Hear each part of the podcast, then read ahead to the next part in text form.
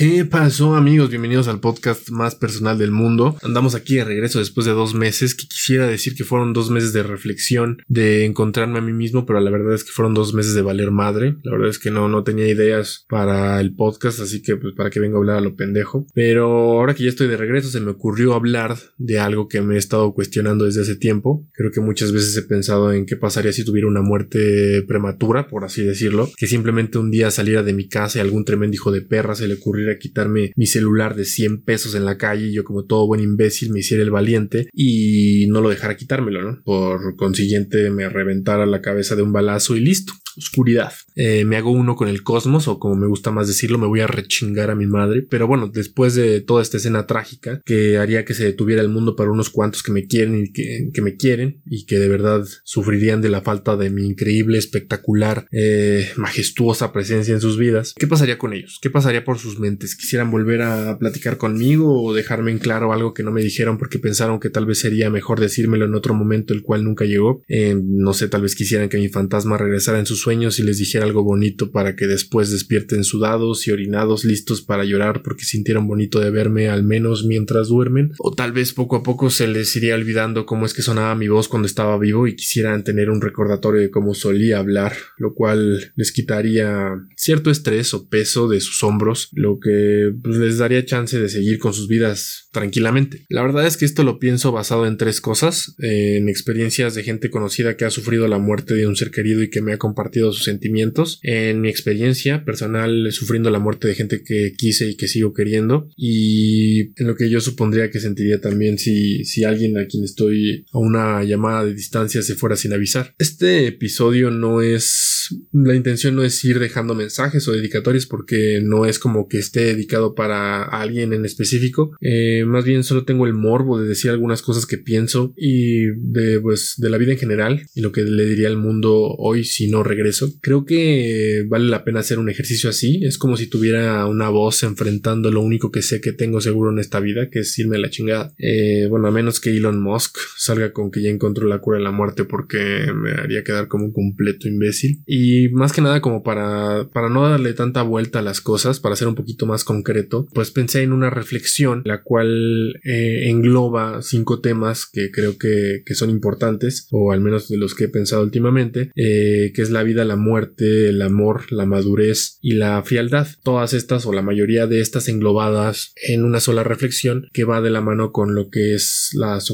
lo que son las ocasiones especiales. Eh, todo lo que tenga que ver con cumpleaños, con festividades en general, Navidad, eh, Día de Muertos, Halloween, no sé. Y bueno, quisiera eh, compartirles esa, esa reflexión que tengo, que, quisiera transmitir de alguna manera. Primero, ahora sí que cualquier, cualquier persona que, que se haya pasado por mi vida, incluso si haya convivido conmigo directamente o no, creo que es importante dejar en claro que no tengo ningún odio por nadie, no tengo ningún rencor de ningún estilo, de ningún tipo. Cualquier persona que haya pasado en mi camino está dentro de un grupo de cuatro posibles, los que quiero, los que amo, los que que me caen bien y los que me valen hiperverga. Como ven, no hay ningún grupo al que yo odie. Supongo que últimamente he tratado de, de ser una persona que no se toma las cosas tan en serio que trata de hacer un, a un lado cualquier tipo de ansiedad, de buscar el lado positivo de las cosas y de enfrentar el, las, pues, las cosas negativas como vengan. He llegado a la conclusión de que no me importan los días especiales. Creo que los días especiales son algo que alimenta nuestra ansiedad. Empezamos enero pensando en lo tristes que estamos porque se acabó Navidad. Estamos una semana antes de nuestro cumpleaños preocupados en la espera de que este llegue, en qué vas a hacer, cuántas personas te van a felicitar, pidiéndole a Dios porque nada malo pase ese día. Hay una cosa muy curiosa que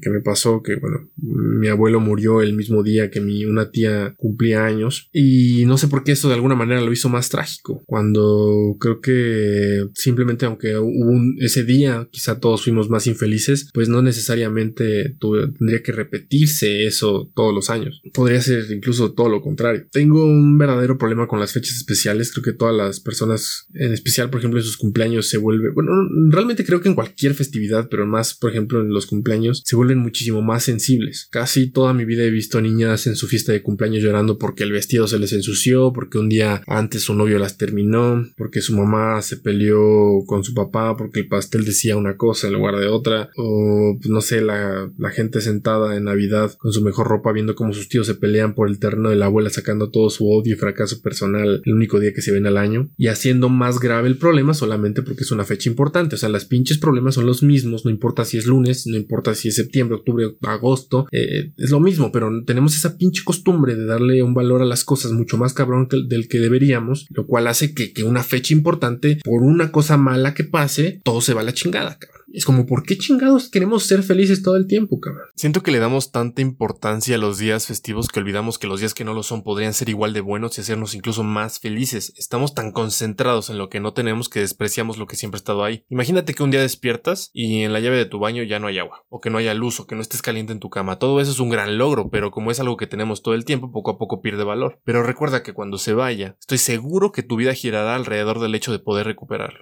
Y bueno, como, como, pues, aterrizando un poquito más todo esto es por qué no simplemente quieres a tu gente todo el año. Eh, creo que a mí se me ha olvidado el Día de las Madres muchísimas veces, incluso podría ser capaz de olvidar el cumpleaños de mi mamá, pero pues, creo que no habría ningún problema, no habría de qué preocuparse porque simplemente nunca pierdo el tiempo, nunca se me olvida saludar a mi mamá en la mañana, despedirme en la noche, decirle que la quiero. Ella sabe muy bien que si hoy se muere ella o me muero yo, no pasa nada porque la quiero, mi papá, mi mamá, eh, mi hermana, la gente que, que me, la gente importante en mi vida sabe, sabe eso, o al menos quisiera con esto, que digo que o sea, quisiera que, se dieran cuenta, que estuvieran eh, conscientes de que no pasa nada. O sea, cada día que yo estuve con ellos, siempre pensé bonito de ellos y no tenían que, hacer otra cosa en mi cumpleaños o, o, ser más lindos o menos lindos, que el cariño ahí está, ¿no? Creo que, que nunca se me olvidaría, por ejemplo, llevar a mi padre al doctor.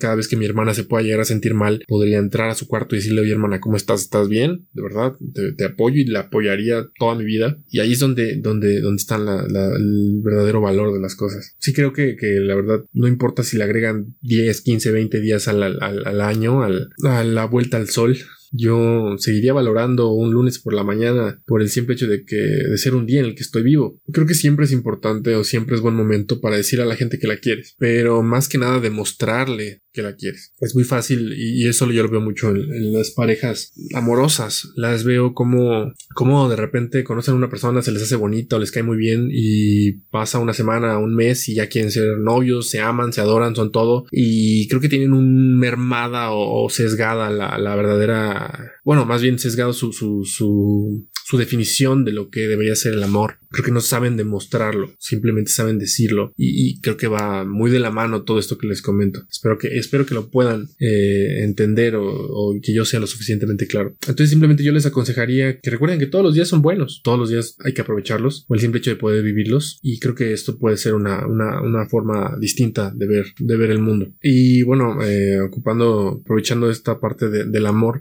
hace, hace unos días leí un artículo, una nota, no me acuerdo, donde hablaban que los perros no podían sentir amor por sus dueños, que podían sentir agradecimiento, podían sentir lealtad, pero no amor. Y es como, voy a lo mismo. Qué chingados, entonces, eso, es el pinche amor. Entonces, ¿qué, qué, qué es el amor? O sea, igual y puede haber un estudio científico que me diga que soy un imbécil, pero, pero al menos creo que el amor es algo demasiado subjetivo. Y es como, o sea, que otra, o sea, ellos dicen que los perros tienen esta capacidad quizá de, de sentir agradecimiento, pero de, de, de decir, ok, yo estoy con esta persona o me alegro porque está esta persona. Ah, también mencionaba la excitación, porque pues saben que pueden sacar algo de ti, porque tú los acaricias, porque tú les das de comer, porque tú los abrigas, porque tú les das techo, y ellos se agradecen de esa manera. Pues obviamente, o sea, yo, por ejemplo, no, no es como que haya nacido yo y, y vi a mi mamá o mi papá o algo así y les dije, ah, ese güey se ve buen pedo, esta señora se ve buen pedo, porque no la amo y ya. Obviamente mi mamá y mi papá, mi familia se ganó mi amor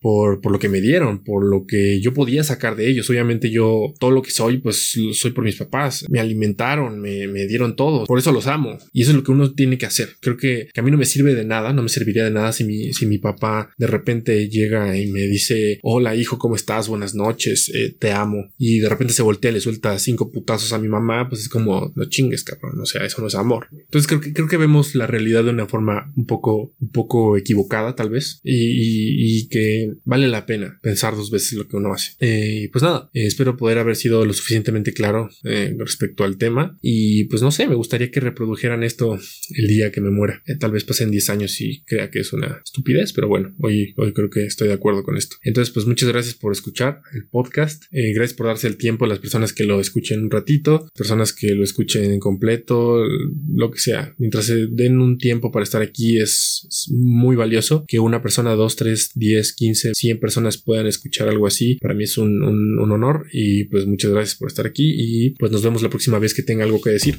Bye.